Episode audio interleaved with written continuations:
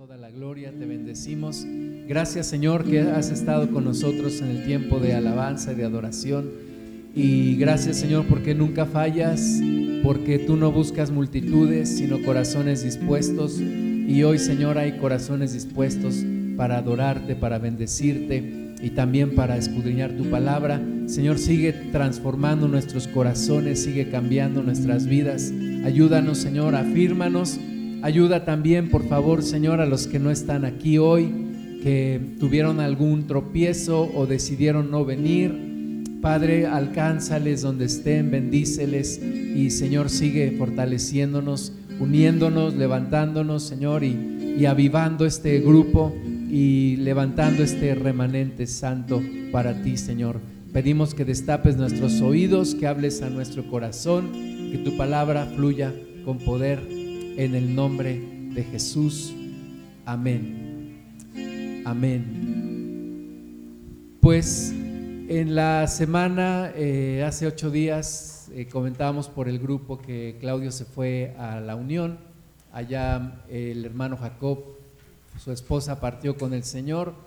Y el martes de esta semana me llamó Jacob y pues yo esperaba darle una palabra de, ánimo, de consuelo, pero pues él también me animó a mí y me, y me dijo este, que Claudio le había comentado que habíamos tenido poca asistencia en las reuniones, y entonces me dijo Jacob, pues empezó a hablar, me dijo, yo recuerdo, me comentó él, me dijo, yo recuerdo que su esposa dio un mensaje en una ocasión sobre Abraham, y, habló de ese hombre que sería padre de multitudes y que eh, aunque no tenía un hijo, Dios le dio una promesa de ser un padre de multitudes.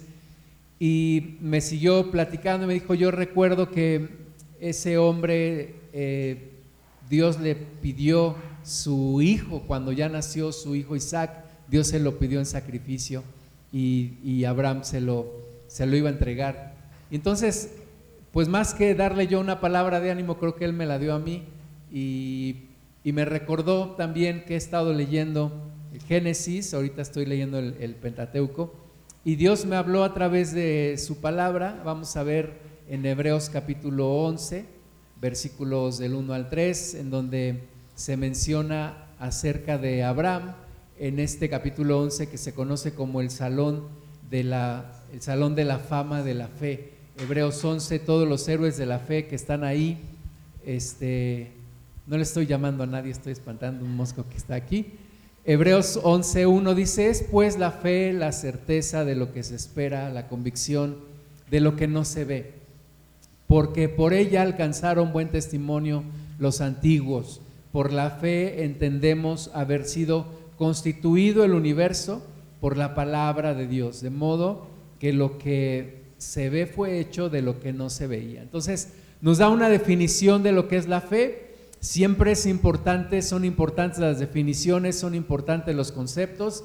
Y hablamos de fe muchas veces, pero aquí nos da una definición muy certera de lo que es la fe. Dice que la fe es una certeza, es la certeza de lo que se espera y es una convicción, es la convicción de lo que no se ve.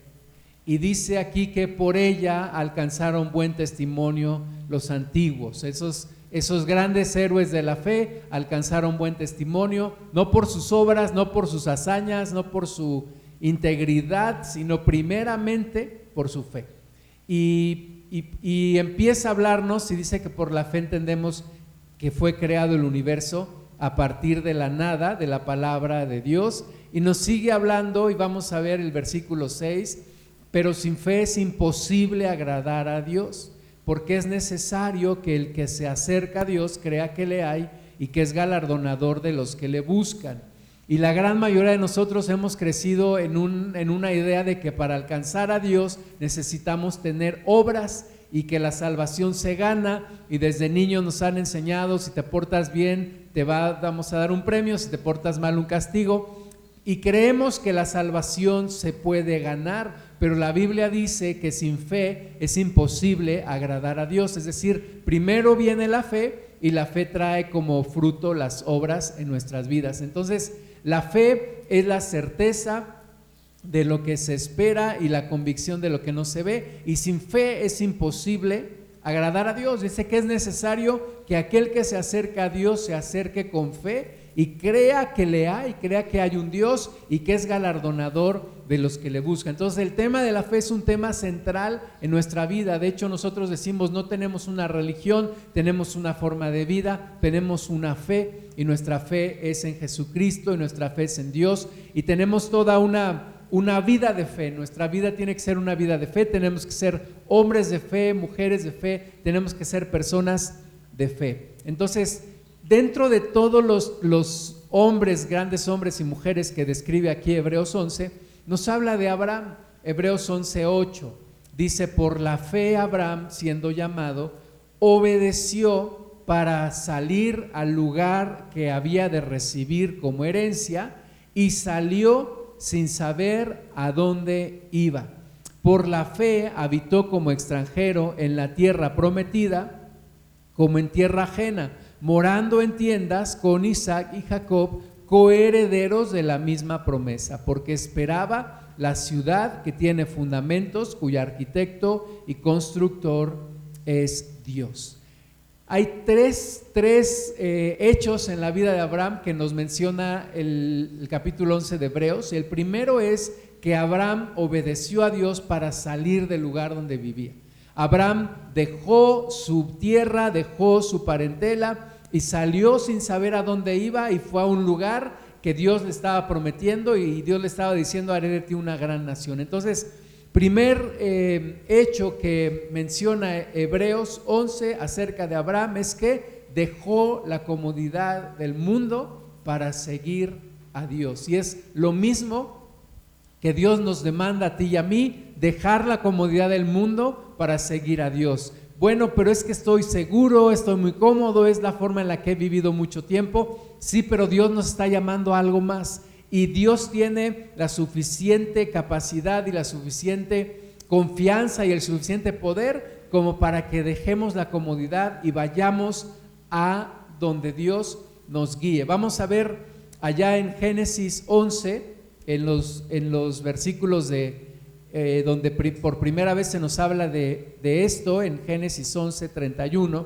dice que tomó tarea Abraham su hijo y a Lot, hijo de Arán, hijo de su hijo, y a Saraí, su nuera, mujer de Abraham, su hijo, y salió con ellos de Ur de los Caldeos para ir a la tierra de Canaán. Y vinieron hasta Arán y se quedaron allí, y fueron los días de Taré, 205 años, y murió Taré en Arán.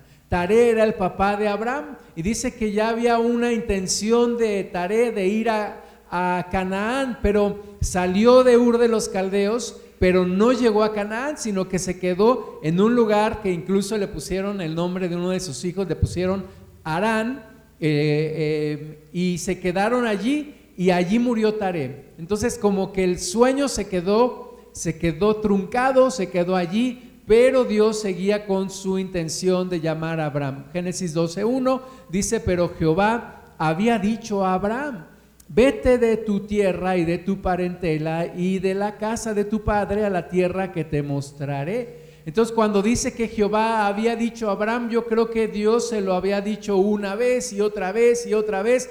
Incluso Abraham recordaba las palabras de su padre y la intención de su padre de ir hasta Canaán, pero no le permitió la vida o él mismo la decidia y, y quedó en un lugar intermedio, pero Dios siguió buscando a Abraham y le dijo, vete de tu tierra vete de tu parentela y, ve, y deja la casa de tu padre y ve a la tierra que te mostraré. No había mayor detalle, no había mayor eh, plan, ¿verdad? No pudo Abraham cuestionar a Dios, simplemente creyó, creyó y obedeció. Versículo 2 dice, y haré de ti una nación grande y te bendeciré y engrandeceré tu nombre y serás bendición. Bendeciré a los que te bendijeren y a los que te maldijeren, maldeciré y serán benditas en ti todas las familias de la tierra. Entonces, hay una persona que una vez me dijo, mira, lo logrado, lo, que ya has logrado, lo que ya hemos logrado es pálido, palidece ante el potencial de lo que está por delante.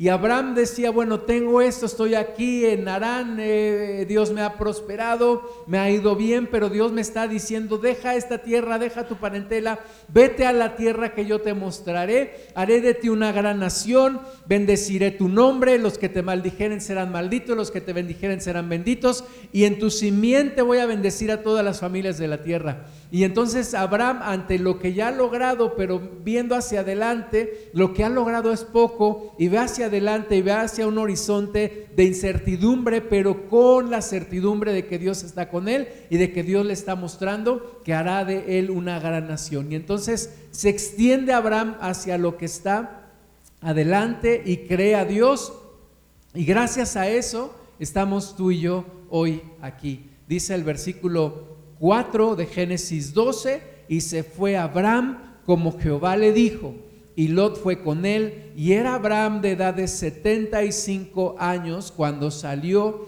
de Harán. Tomó pues Abraham a Sarai su mujer y a Lot, hijo de su hermano, y todos sus bienes que habían ganado y las personas que habían adquirido en Harán, y salieron para ir a tierra de Canaán, y a tierra de Canaán llegaron.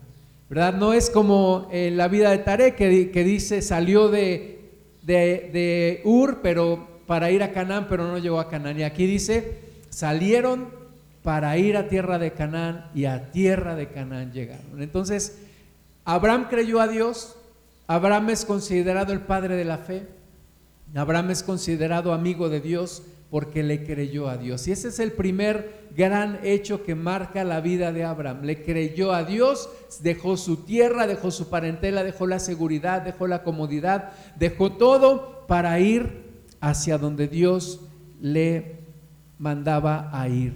Algunas reflexiones acerca de este, de este episodio en la vida de Abraham. Primero, que Dios es lo suficientemente seguro para dejar nuestra seguridad.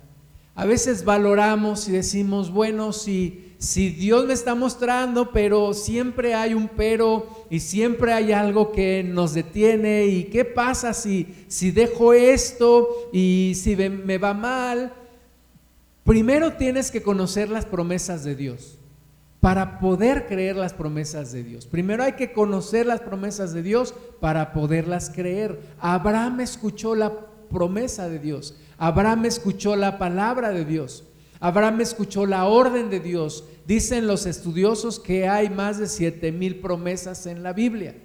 ¿Cuántas de esas promesas hemos leído, hemos conocido y nos hemos apropiado de ellas? Y entonces sí podemos tomarlas como un rema, como, como una palabra para nosotros, para poder ir y para poder avanzar hacia lo que Dios quiere. Entonces, Dios es lo suficientemente seguro como para que puedas dejar la seguridad de este mundo. Segunda lección que nos enseña la palabra de Dios que debemos de caminar como peregrinos y como extranjeros en esta tierra.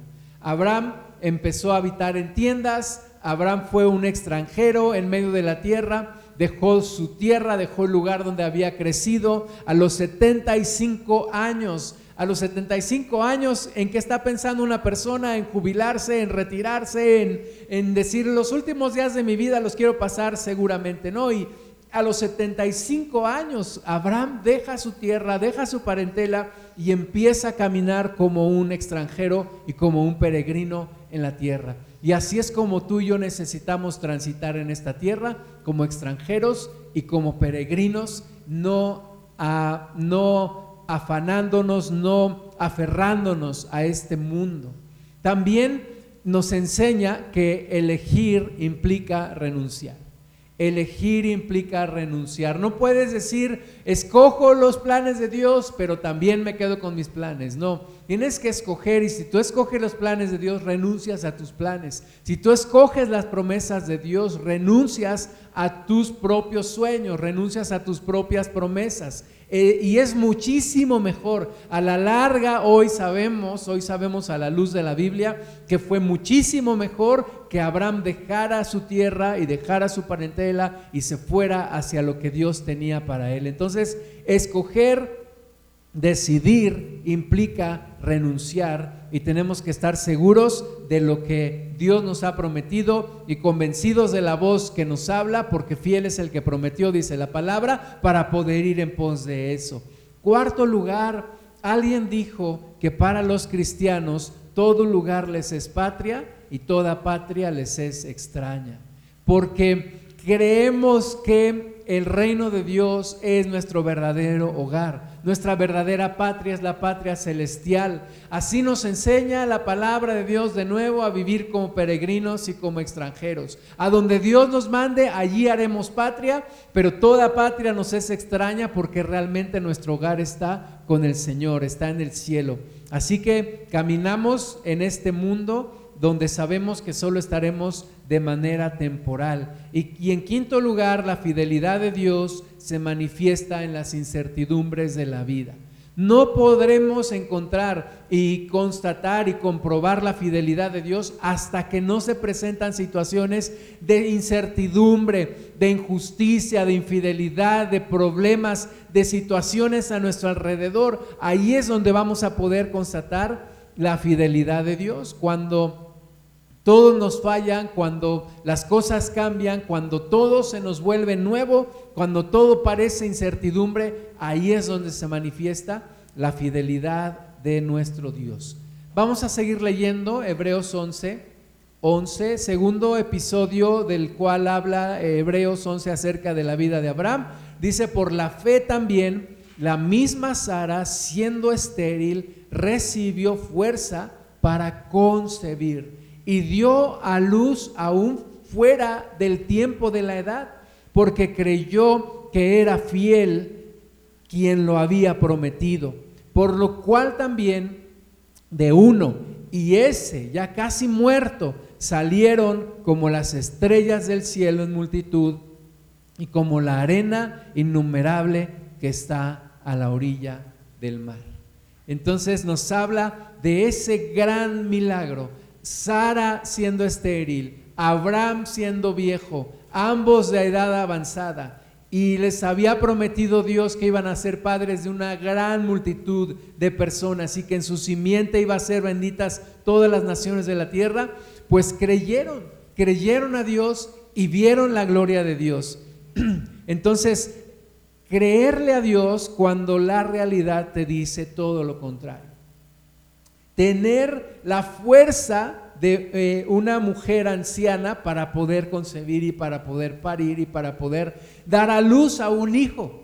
Y poder tener un, Abraham que, dio eh, que vio a su hijo, a su, al, al hijo de su mujer, de su esposa, nacer en medio de su vejez, pero comprobar que Dios es fiel, que Dios no miente, que Dios nunca falla a pesar de que la realidad te dice lo contrario. Vamos a ver en Génesis 15, 1. Dice, después de estas cosas vino la palabra de Jehová a Abraham en visión, diciendo, no temas, Abraham, yo soy tu escudo y tu galardón será sobremanera grande. Acababa Abraham de ir a rescatar a su sobrino Lot de estos que se habían llevado todo, habían saqueado al, al pueblo y, Abraham había ido con 300 hombres a rescatar a su sobrino y había regresado y había dado el diezmo y había hablado con, con el sacerdote, eh, con, el, con, el, sacerdote y había dado su diezmo y, y ahora estaba en un momento tal vez en donde pensaba, y, si ahora se une aquel ejército que fuimos a derrotar y que rescatamos a Lot, y estoy solo en medio de una tierra y soy extranjero en esta tierra, y Dios le dice, no temas Abraham, yo soy tu escudo, yo soy tu galardón, y, tu galardón será sobremanera grande. y respondió Abraham, Señor Jehová, ¿qué me darás? Siendo así que ando sin hijo y el mayordomo de mi casa es ese Damaseno Eliezer. ¿Te ha pasado que de repente estás en un momento a solas o en un momento de silencio y vienen dudas a tu vida? Y dices, sí, tengo esto, pero no tengo aquello, o, o, todo esto que he anhelado, o qué va a pasar de mi vida, cómo va a terminar mi vida, voy a terminar mal, qué va a suceder en mi vida. Así momentos de, de inquietud, momentos de, temor que, que de repente nos vienen y era uno de los momentos que Abraham estaba viviendo y Dios le dice, yo soy tu escudo, tu galardón es sobremanera grande. Y Abraham le responde, sí, Señor, pero, pero no tengo un hijo y, le voy a heredar todo a un, a un esclavo y, y, no tengo un hijo. Y versículo 3 dijo también Abraham, mira que no me has dado prole. Y ya aquí que, mi, que será mi heredero un esclavo nacido en mi casa. Versículo 4 de Génesis 15. Luego vino a él palabra de Jehová diciendo, no te heredará este, sino un hijo tuyo será el que te heredará. Y lo llevó fuera y le dijo, mira ahora los cielos y cuenta las estrellas si las puedes contar. Y le dijo, así será tu descendencia. Y creyó a Jehová y le fue contado por justicia. ¿Has visto el cielo en medio del desierto? ¿Has estado en el desierto? Yo tampoco.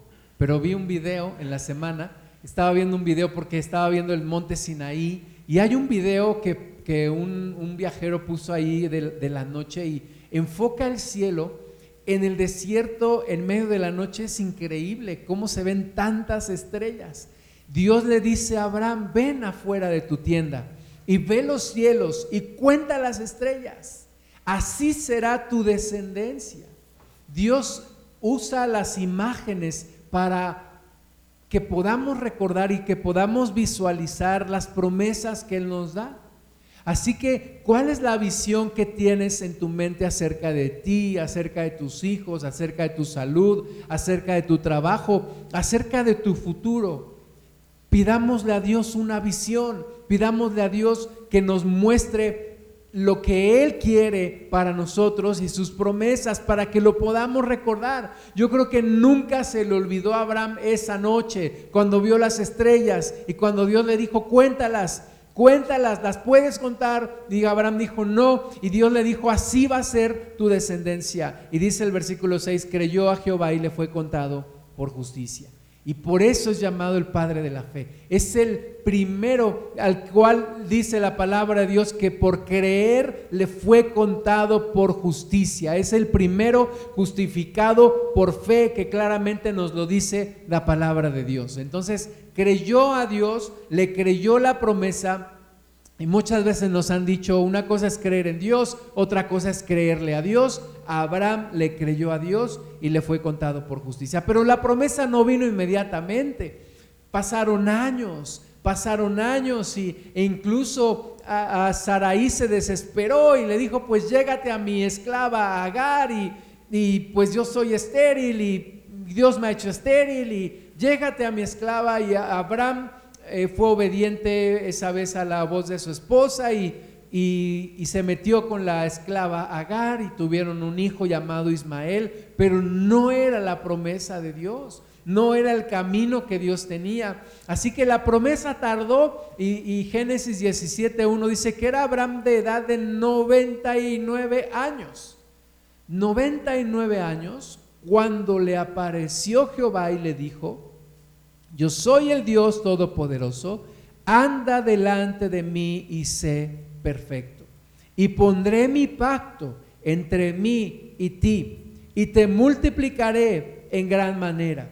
Entonces Abraham se postró sobre su rostro, y Dios habló con él diciendo, He aquí mi pacto es contigo, y serás padre de muchedumbre de gentes y no se llamará más tu nombre Abraham, sino que será tu nombre Abraham, porque te he puesto por padre de muchedumbre de gentes, y te multiplicaré en gran manera, y haré naciones de ti, y reyes saldrán de ti.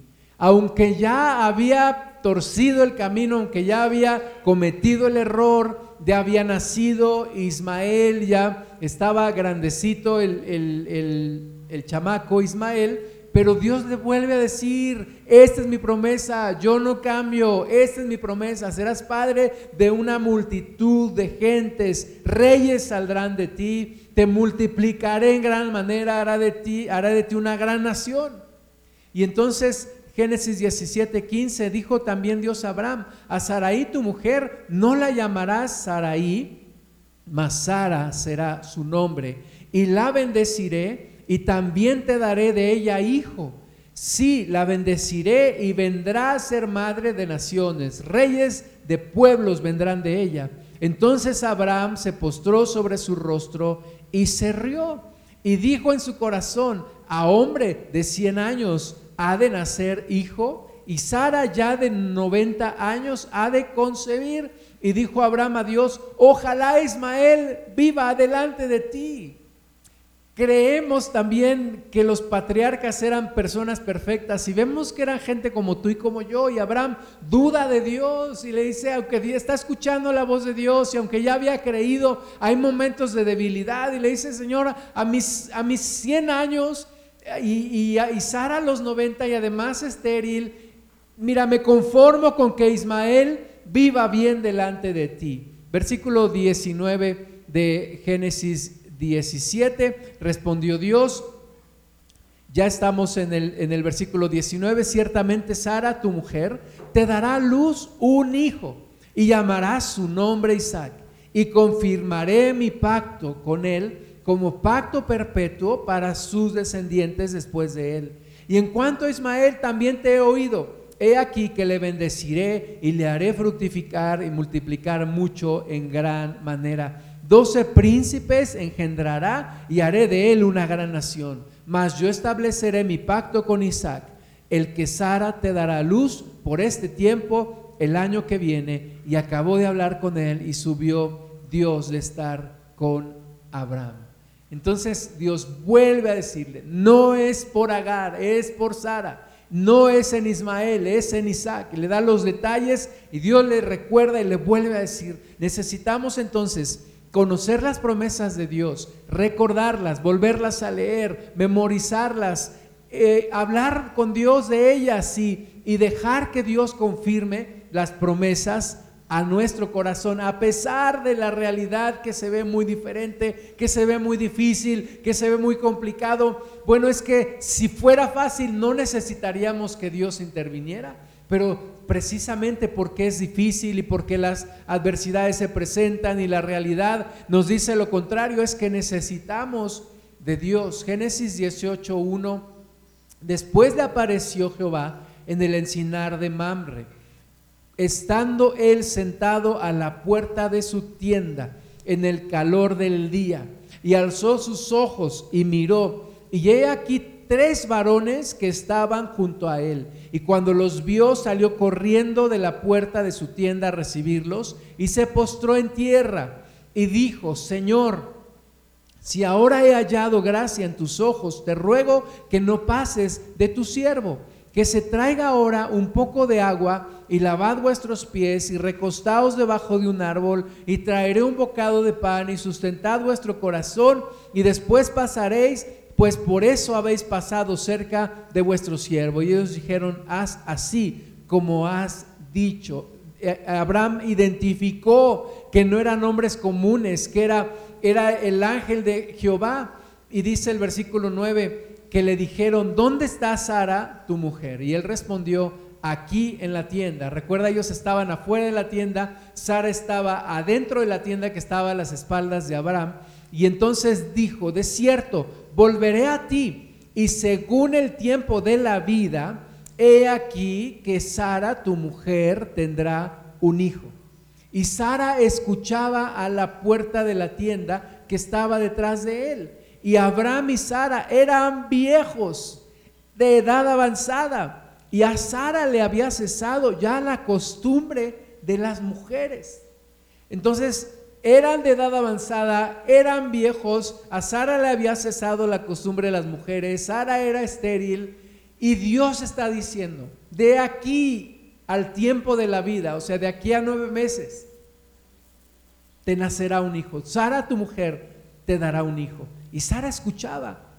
Versículo 12. Se rió pues Sara entre sí, diciendo, después que he envejecido, tendré deleite siendo también mi Señor ya viejo? O sea, la imposibilidad de las cosas. Sara está viendo la realidad y hay gente que dice, hay que ser realistas. Sí, hay que ser realistas, pero hay que escuchar las promesas de Dios. Y Dios está, y Dios está diciendo claramente y está prometiendo y está dando tiempos. Versículo 13. Entonces Jehová dijo a Abraham, ¿por qué se ha reído Sara diciendo, ¿será cierto que he de dar a luz siendo ya vieja?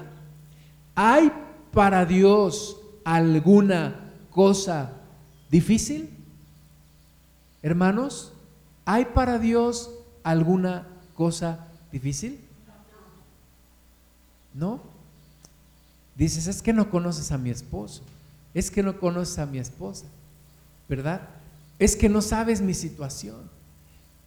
Racionalmente decimos no, pero lo creemos realmente en el corazón. Y cuando pensamos en nuestra situación, cuando pensamos en nuestra vida y cuando hay cosas en donde queremos un cambio y no hemos visto un cambio, ¿podemos realmente creer que no hay cosa difícil para Dios?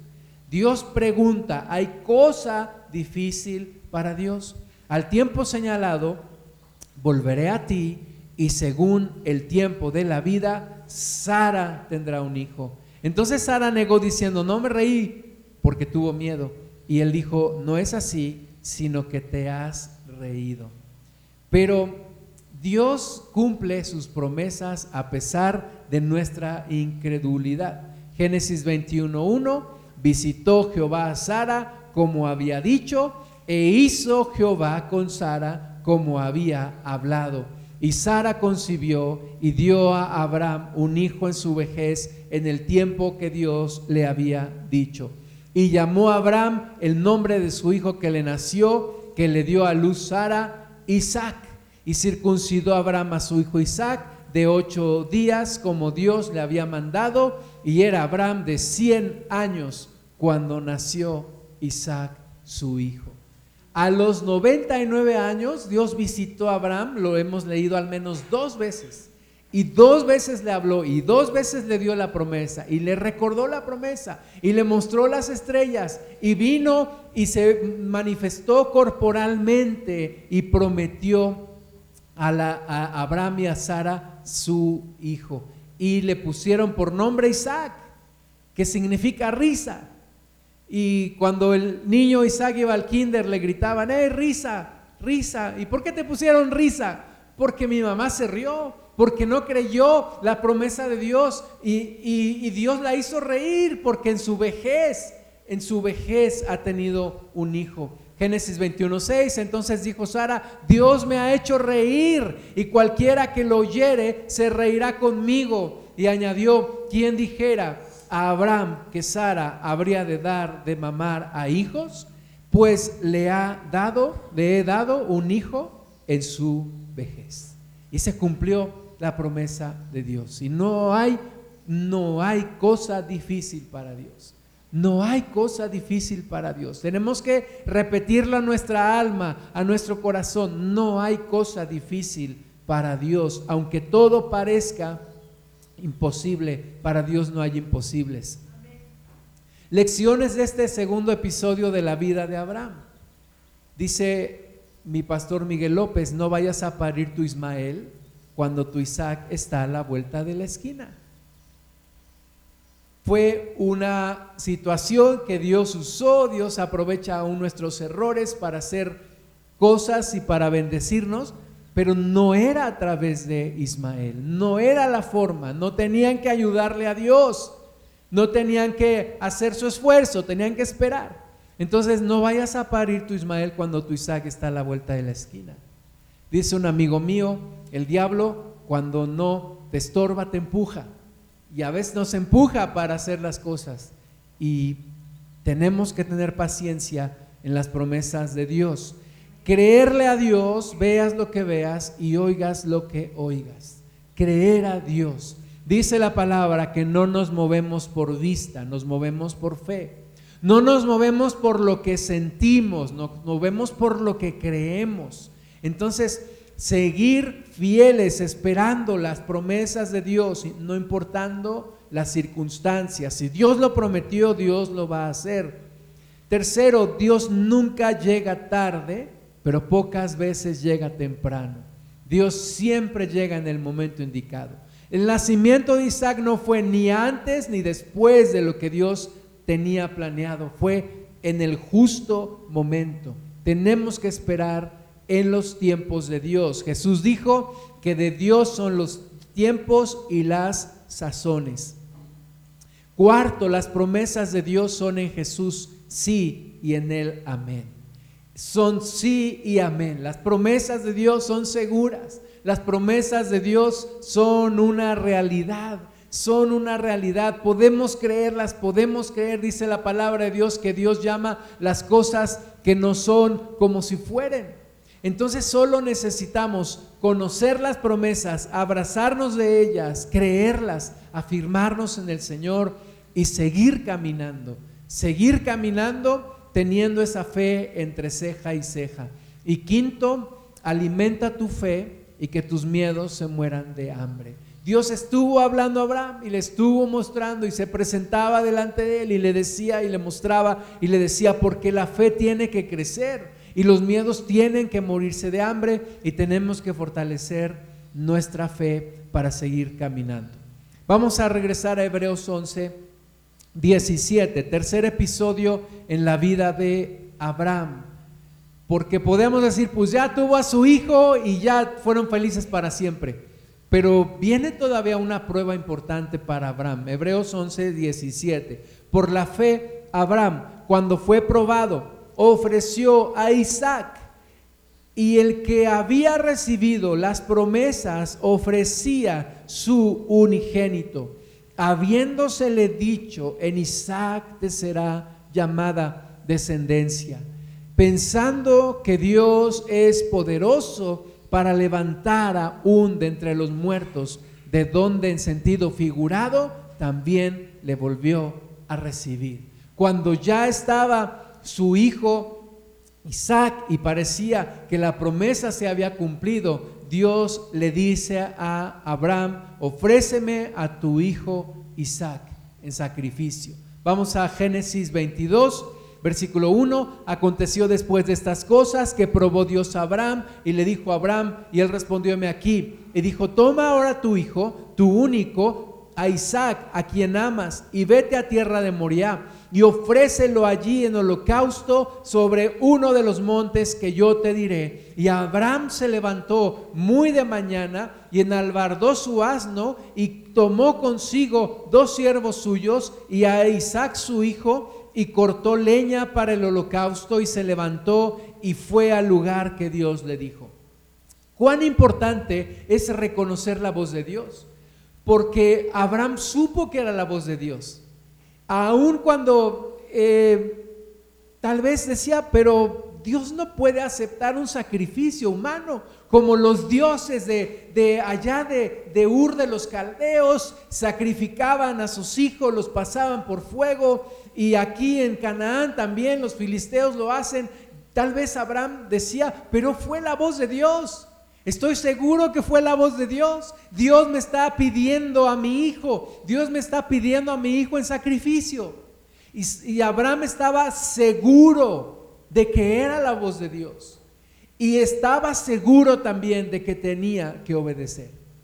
Los que somos padres sabemos lo que implicó esta decisión. Lo que significó esta decisión. Cuando nació mi hijo, nuestro hijo de Sandy y mío, y, todavía no nacía mi hija, eh, tenía que, teníamos que llevarla a una cirugía. Nos había dicho el doctor, antes de que cumpla los dos años, tenemos que operarla. Y, fue un momento muy difícil porque era una cirugía, era pequeño, eh, la incertidumbre y me acuerdo que estábamos ahí en, en el hospital y estábamos esperando y ese día mi papá nos acompañó y estábamos ahí, estábamos orando y orando. Nosotros sabemos, los que somos padres, lo difícil que es ver a tu hijo sufrir. Ahora que Dios te diga, ven y ofréceme tu hijo en sacrificio, bueno, es debe de ser algo algo que no me imagino. Y Abraham le estaba diciendo, Dios le estaba diciendo a Abraham, sabes de tu hijo, tu único, aún Dios pone el dedo en la llaga, tu hijo, tu único, al que tú amas, ¿Sí estás aquí, Abraham? Sí, Señor. Ofrécemelo en sacrificio en tierra de Moria. Ve y ahí en uno de los montes que yo te diré, lo vas a ofrecer en sacrificio. Y Abraham, Abraham fue obediente, obediente. Hay momentos en nuestra vida donde Dios nos pide algo en sacrificio. Dios te dice, termina esa relación. O Dios te dice, deja ese trabajo. O Dios te dice, tienes que cambiar tu forma de vida, tus hábitos. O Dios te dice, aléjate de esa persona o aléjate de ese lugar. O no pongas a tu familia antes que a Dios. Yo no sé, tú sabes perfectamente bien qué es lo que Dios te ha pedido o qué es lo que Dios te está pidiendo. Y hay momentos de sacrificio en donde tú quisieras decir, es el diablo que me está engañando, pero sabes que es Dios, sabes que es Dios el que te lo está diciendo, como un amigo mío dice, sabes que sabes que es Dios. Y es Dios el que te lo está pidiendo. Así que Abraham dice, se fue eh, de mañana, se fue al, al lugar donde Dios le había indicado y dice, al tercer día ¿Tú te imaginas lo que es caminar tres días con tu hijo? Que lo deseaste tanto tiempo, que lo quisiste tanto tiempo, lo anhelaste, oraste, esperaste 15, 25 años por él, 25 años por la promesa, ya lo tienes, ya lo viste crecer, ya era un muchacho y ahora lo vas a sacrificar lo vas a sacrificar. Conozco una persona que tuvo a su hijo ya, él, ya grande de edad, y él le llevaba a su esposa alrededor de 15 años, y tuvo a su hijo, pero nunca lo disciplinó. Y el muchacho se descompuso completamente su vida. Un, muchacho sin propósito, sin destino. Pero Muchas veces el, amor sobreprotector mata y destruye y echa a perder. Y Abraham para nada era un padre sobreprotector. Dios le está diciendo, entrégame tu hijo en sacrificio, sí Señor.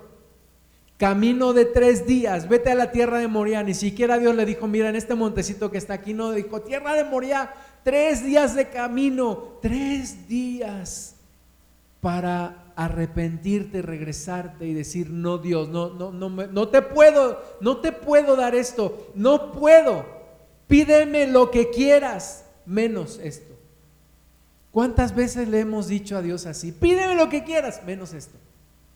Y esto es lo que Dios te pide, como aquel joven rico eh, desde mi juventud he guardado todos los mandamientos, honra a tu padre, no miento, no robo, no le hago daño a nadie. Jesús le dice, una cosa te hace falta. Y esa es la que te pido, vende todo lo que tienes y sígueme. ¿Por qué nos tiene que pedir Dios lo único que no estamos dispuestos a darle? Precisamente de eso se trata. Dios quiere el primer lugar en tu corazón. Y lo único que no estás dispuesto a darle es lo que Dios te pide. Y entonces al tercer día alzó Abraham sus ojos y vio el lugar de lejos. Entonces dijo Abraham a sus siervos, esperad aquí con el asno y yo y el muchacho iremos hasta ahí y adoraremos y volveremos a vosotros. Ahora parece contradictorio porque Abraham está diciendo, ustedes se quedan aquí el muchacho y yo vamos, adoraremos y volveremos. ¿Qué estaría pensando Abraham? ¿Qué estaba pensando Abraham? Abraham tenía una confianza plena en Dios. Yo no sé cómo, y Hebreos dice, tal vez pensaba que iba a resucitar, pero Abraham no negó a su hijo Isaac. Y para Abraham adoración significó sacrificio.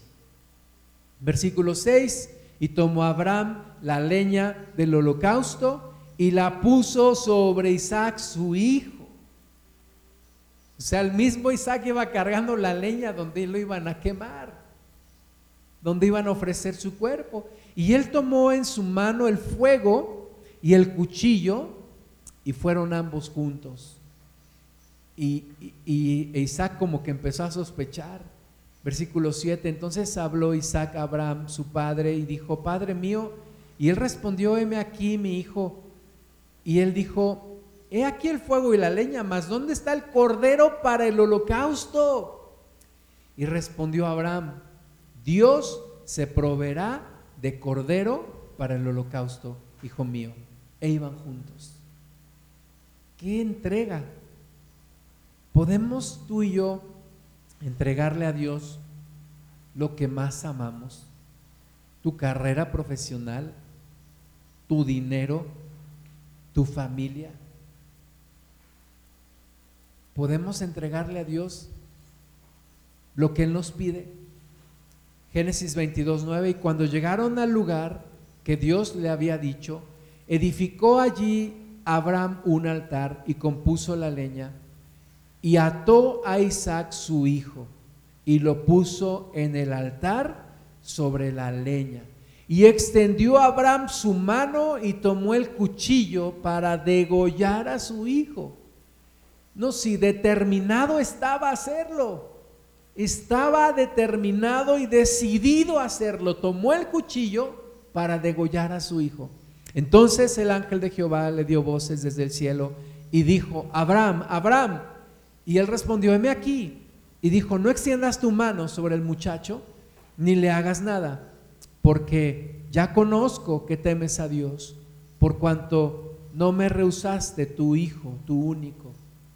Entonces alzó Abraham sus ojos y miró, y he aquí a sus espaldas un carnero trabado en un zarzal por sus cuernos, y fue Abraham y tomó el carnero y lo ofreció en holocausto en lugar de su hijo. Y llamó a Abraham el nombre de aquel lugar, Jehová proveerá. Por tanto se dice, hoy en el monte de Jehová será provisto. Y Dios probó a Abraham con su hijo Isaac. Versículo 15, y llamó el ángel de Jehová a Abraham por segunda vez desde el cielo y dijo, por mí mismo ha jurado, dice Jehová, que por cuanto has hecho esto y no me has rehusado tu hijo, tu único hijo, de cierto, te bendeciré y multiplicaré tu descendencia como las estrellas del cielo y como la arena que está a la orilla del mar y tu descendencia poseerá las puertas de sus enemigos. En tus simientes serán benditas todas las naciones de la tierra, por cuanto obedeciste a mi voz. Y volvió Abraham a sus siervos y se levantaron y se fueron juntos a Berseba. Y habitó Abraham en Berseba. Y yo creo que Abraham abrazó a su hijo y le dijo, Isaac, cuánto te amo. No te imaginas, pero tú sabes que amo primero a Dios y fueron bendecidos. Y se cumplió la promesa de Dios. Es difícil entregarle a Dios ciertas cosas, ciertas áreas de nuestra vida, pero es mejor, es lo mejor. Cuando yo conocí a Cristo, estaba por graduarme, estaba a la mitad de mi carrera universitaria. Y cuando me entregué a Cristo, yo le dije a Dios, Señor, yo quiero servirte, pero déjame primero realizarme en mi carrera, ejercer mi carrera. Y, unos años después, en un congreso de jóvenes, yo decidí decirle a Dios, Señor, yo te había dicho que me dejaras ejercer mi carrera, pero te rindo mi vida, lo que tú quieras. Si tú quieres, ahora yo quiero servirte. Si quieres que deje mi carrera, dejo mi carrera, dejo todo. Y y Dios me, Dios me permitió tener una carrera profesional, poderla ejercer y poder servirle. Yo creo que cuando le entregamos a Dios las cosas, Dios las multiplica en bendición, porque cuando no le entregamos algo a Dios se convierte en un ídolo y es cuando nos empezamos a alejar de Él. Así que algunas lecciones Adoración significa sacrificio. Adorar implica sacrificio, significa rendición. No es como a veces pensamos cantar a Dios solamente. Adorar es sacrificio. rendirle a Dios nuestro corazón, rendirle a Dios nuestra vida, rendirle todo nuestro ser, todo lo que somos, todo lo que tenemos, aún lo más preciado, lo más valioso que tenemos. Estaba hoy un poco desanimado porque normalmente los domingos pues tenemos años y años y años que siempre mi esposa y yo venimos con nuestros hijos. Y hoy no, y bueno, hace ocho días tampoco, y, pero como que hasta hoy me cayó el 20. Y, un día estábamos aquí en la reunión y yo ya, yo ya veía las cosas, cómo venían, y, y yo le decía a Dios, donde quieras que ellos te sirvan, que ellos te sirvan. Si se tienen que ir, que se vayan. Y Dios me tomó la palabra. y, sí, pero es lo mejor, yo sé que es lo mejor. Yo sé que lo mejor es lo que Dios quiere. Yo sé que es mejor cuando le entregamos a Dios nuestras bendiciones, porque si se quedan con nosotros los vamos a echar a perder. Pero si se quedan en las manos de Dios, Dios las va a bendecir y las va a multiplicar. Segundo lugar, entrega significa confianza. No puedes entregarle a Dios algo si no le tienes confianza a Dios. Me acuerdo cuando yo era soltero y tenía amigos solteros y nos decían, Dile a Dios que Él escoja a quién será tu esposa. Y muchos decían, no, ¿por qué no? Porque desconfías, desconfías de Dios. Dices, me va a dar la chimoltrufia como esposa, ¿verdad? Y, y no, mejor yo escojo. No, cuando tú permites que Dios escoja, Dios te va a dar la persona, la mejor persona, la mejor bendición. Dios me bendijo también en mi matrimonio, Dios escogió a la mujer y yo no le digo como Adán le dijo la mujer que tú me diste, yo le digo a Dios la mujer que yo escogí y que tú me diste, porque es la bendición de Dios. Entonces, entrega significa confianza. Necesitamos desarrollar una relación con Dios. Cuando le dicen a alguien, entrégale a Dios a tus hijos, dices, no, que les va a hacer, va a ser lo mejor que pueda hacer para ellos, pero significa confiar en Dios. Tercer lugar, los mayores momentos en la vida son los momentos de rendición. Los momentos de rendición. Escuché una ocasión a una mujer que había ido a Israel, a Tierra Santa, y había regresado sorprendida y dijo, los lugares más memorables de esa tierra son los lugares en donde alguien rindió algo para Dios. Ya sea que en donde Abraham ofreció a Isaac, o ya sea en donde Jesús oró y le dijo, Señor, si puedes pasar de mí esta copa, pásala, pero no se haga mi voluntad, sino la tuya. Y ahí Jesús entregó su vida. Los mejores momentos en nuestra vida no son los momentos donde tenemos las bendiciones de Dios, son los momentos en donde nos rendimos delante de Dios y le rendimos algo o le rendimos a alguien a Dios, porque ahí es donde Dios nos bendice. Dice el hermano Myers una semilla en tu mano es solo eso, pero una semilla en la mano de Dios es una gran cosecha. No retengamos las bendiciones, no hagamos de las bendiciones ídolos, no permitamos que las bendiciones se conviertan en maldiciones. Hay personas que oran, dame un trabajo, dame un trabajo, dame un trabajo, Dios, y Dios le da un trabajo y ahora ya no vengo a la congregación, ¿por qué? Porque tengo mucho trabajo. Bendíceme, bendíceme, bendíceme Dios, y Dios te bendice, y ahora, pues como ya no tengo necesidad, me olvido de orar. No, no permitamos que las bendiciones se conviertan en ídolos. ¿Y cuál es la forma de evitar que las bendiciones se conviertan en ídolos cuando se los entregamos a Dios? Cuando reconocemos y actuamos y ponemos siempre a Dios en primer lugar y no a nuestras bendiciones. Abraham dijo, Dios se proveerá de un cordero para el sacrificio. Y Abraham estaba profetizando, yo no sé si se dio cuenta o no. Pero cuando, Dios, cuando Abraham le dice a Isaac, Isaac le dice, papá, aquí está el fuego, aquí está la leña, ¿dónde está el cordero para el sacrificio? Abraham le dice a Isaac, Jehová se proveerá de cordero para el sacrificio. Estaba profetizando que Dios se iba a proveer de un cordero para el sacrificio. Y así como Abraham no tuvo que sacrificar a su hijo Isaac, Dios sí tuvo que sacrificar a su hijo Jesús. Dios se proveyó de cordero para el sacrificio. Y cuando decimos Jehová iré, no es nada más decir Jehová proveerá, sino es decir Jehová se proveerá. Jehová se proveyó de cordero para el sacrificio. Y Dios mismo estaba viendo la escena. Dios Padre, Dios Hijo, Dios Espíritu Santo estaban viendo la escena. Abraham iba a sacrificar a su hijo y, Dios lo detuvo.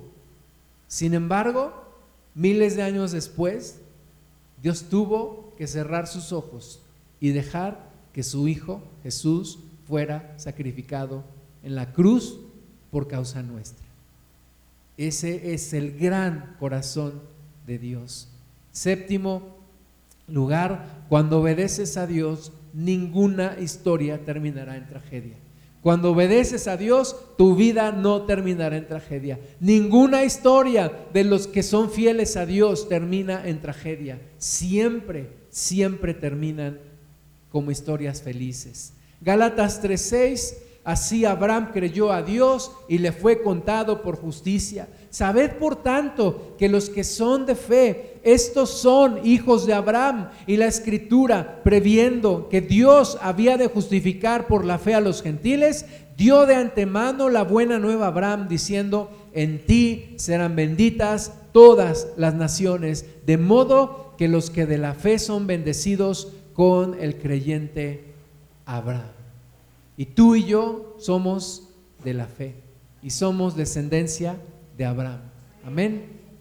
Bendito sea el Señor que nos ha incluido. Hebreos 12.1, por tanto nosotros también, teniendo en derredor nuestro tan grande nube de testigos, despojémonos de todo peso y del pecado que nos asedia y corramos con paciencia la carrera que tenemos por delante, puestos los ojos en Jesús, el autor y el consumador de la fe el cual por el gozo puesto delante de él sufrió la cruz, menospreciando el oprobio y se sentó a la diestra del trono de Dios.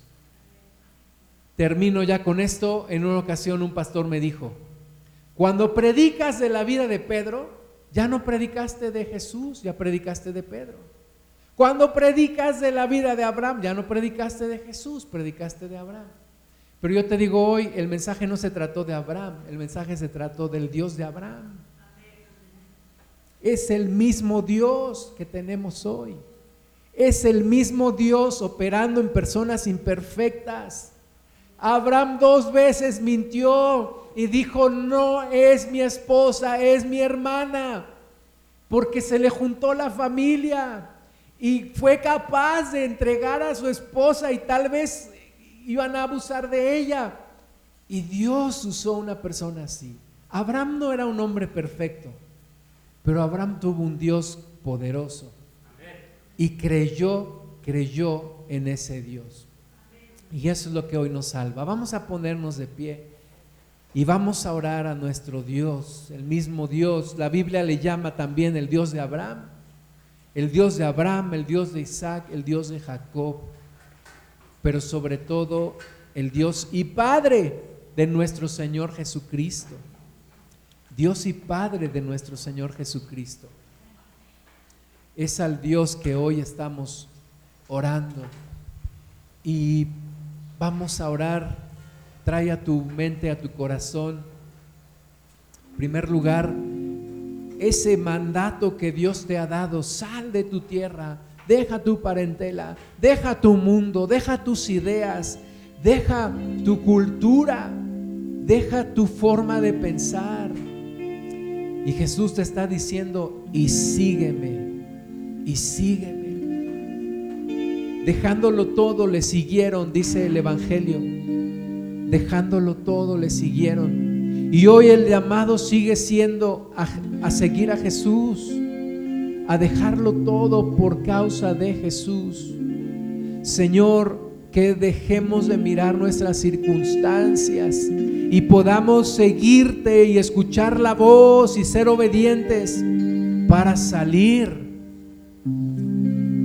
y seguirte y buscarte y entregarnos a ti, porque es muchísimo mayor la bendición de seguirte las limitaciones de quedarnos en donde estamos. Señor, tómanos. Hoy te decimos como Abraham decía, heme aquí, heme aquí, Señor, heme aquí. Y como dijo aquel otro siervo, heme aquí, habla que tu siervo escucha, habla que tu siervo oye y queremos obedecerte, Dios. Queremos obedecerte. También hoy, Señor, pedimos que nos recuerdes tus promesas, que nos vuelvas a decir tus promesas, las promesas que tú tienes para nosotros, Señor. Esas promesas grandes, maravillosas, que a veces parecen inalcanzables, imposibles. Hoy, Señor, recuérdanos tus promesas. Tú dijiste, no te dejaré ni te abandonaré. Tú dijiste que aunque pasáramos por las aguas no nos ahogaríamos y si por el fuego no arderíamos. Tú dijiste, Señor, que no mandarías ninguna de las enfermedades que mandaste sobre los egipcios. Tú dijiste, yo soy tu sanador. Tú dijiste, yo estoy contigo y no te dejaré hasta que haga contigo lo que te he prometido. Señor, tú dijiste, bendeciré tu casa. Tú dijiste que nuestros hijos serían como esquinas labradas en un palacio y nuestra esposa como una vid que lleva frutos alrededor de nuestra mesa. Tú prometiste bendecir los matrimonios. Tú prometiste, Señor, hacer regresar el corazón de los padres hacia los hijos y de los hijos hacia los padres. Señor, tú prometiste, aunque ande en valle de sombra de muerte, no temeré mal alguno, porque tú estarás conmigo. Padre, recuérdanos tus promesas en este día. Recuérdanos tus promesas. Tú dijiste, no os dejaré huérfanos, vendré a vosotros y enviaré al consolador, el Espíritu de verdad, que estará en ustedes y les guiará y les consolará. Señor, recuérdanos tus promesas hoy. Y Padre, hoy reconocemos que adorar es sacrificio. Y venimos delante de ti, no en un altar hecho por manos de hombres, no con piedras labradas con cantera. Venimos delante de ti al lugar santísimo, a donde Jesús nos ha abierto un camino nuevo y vivo para ofrecerte nuestra vida, para ofrecerte nuestro corazón, para ofrecerte todo nuestro ser. Nos parece poco, Señor. Nos parece poca, insignificante nuestra vida. Pero es lo único que podemos ofrecerte. Tú eres un gran Dios, hacedor de grandes cosas. Señor, es poca cosa lo que tenemos para ofrecerte, pero es lo mejor que pudiéramos darte. Nuestro corazón, nuestra vida, aquí, Señor, delante de ti, en el mismo lugar en donde entró Jesús, no con sangre ajena, no con sangre de machos cabríos, sino con su propia sangre para ofrecer la purificación de nuestras vidas. Aquí, Señor, en el mismo altar, venimos delante de ti, ofreciendo nuestro corazón, ofreciendo nuestra vida, ofreciendo nuestro tiempo, nuestros bienes, nuestra familia, ofreciendo nuestra salud, nuestro ser, confiando en ti, Señor que todo lo que te entreguemos estará mejor en tus manos que en las nuestras. Estará mejor contigo que con nosotros. Y que tú eres fiel y verdadero, Señor. No como un acto de conveniencia, sino como un acto de rendición, de sacrificio, de rendición a ti, Señor. Aquí estamos, aquí está tu pueblo que se ofrece voluntariamente a ti, Señor.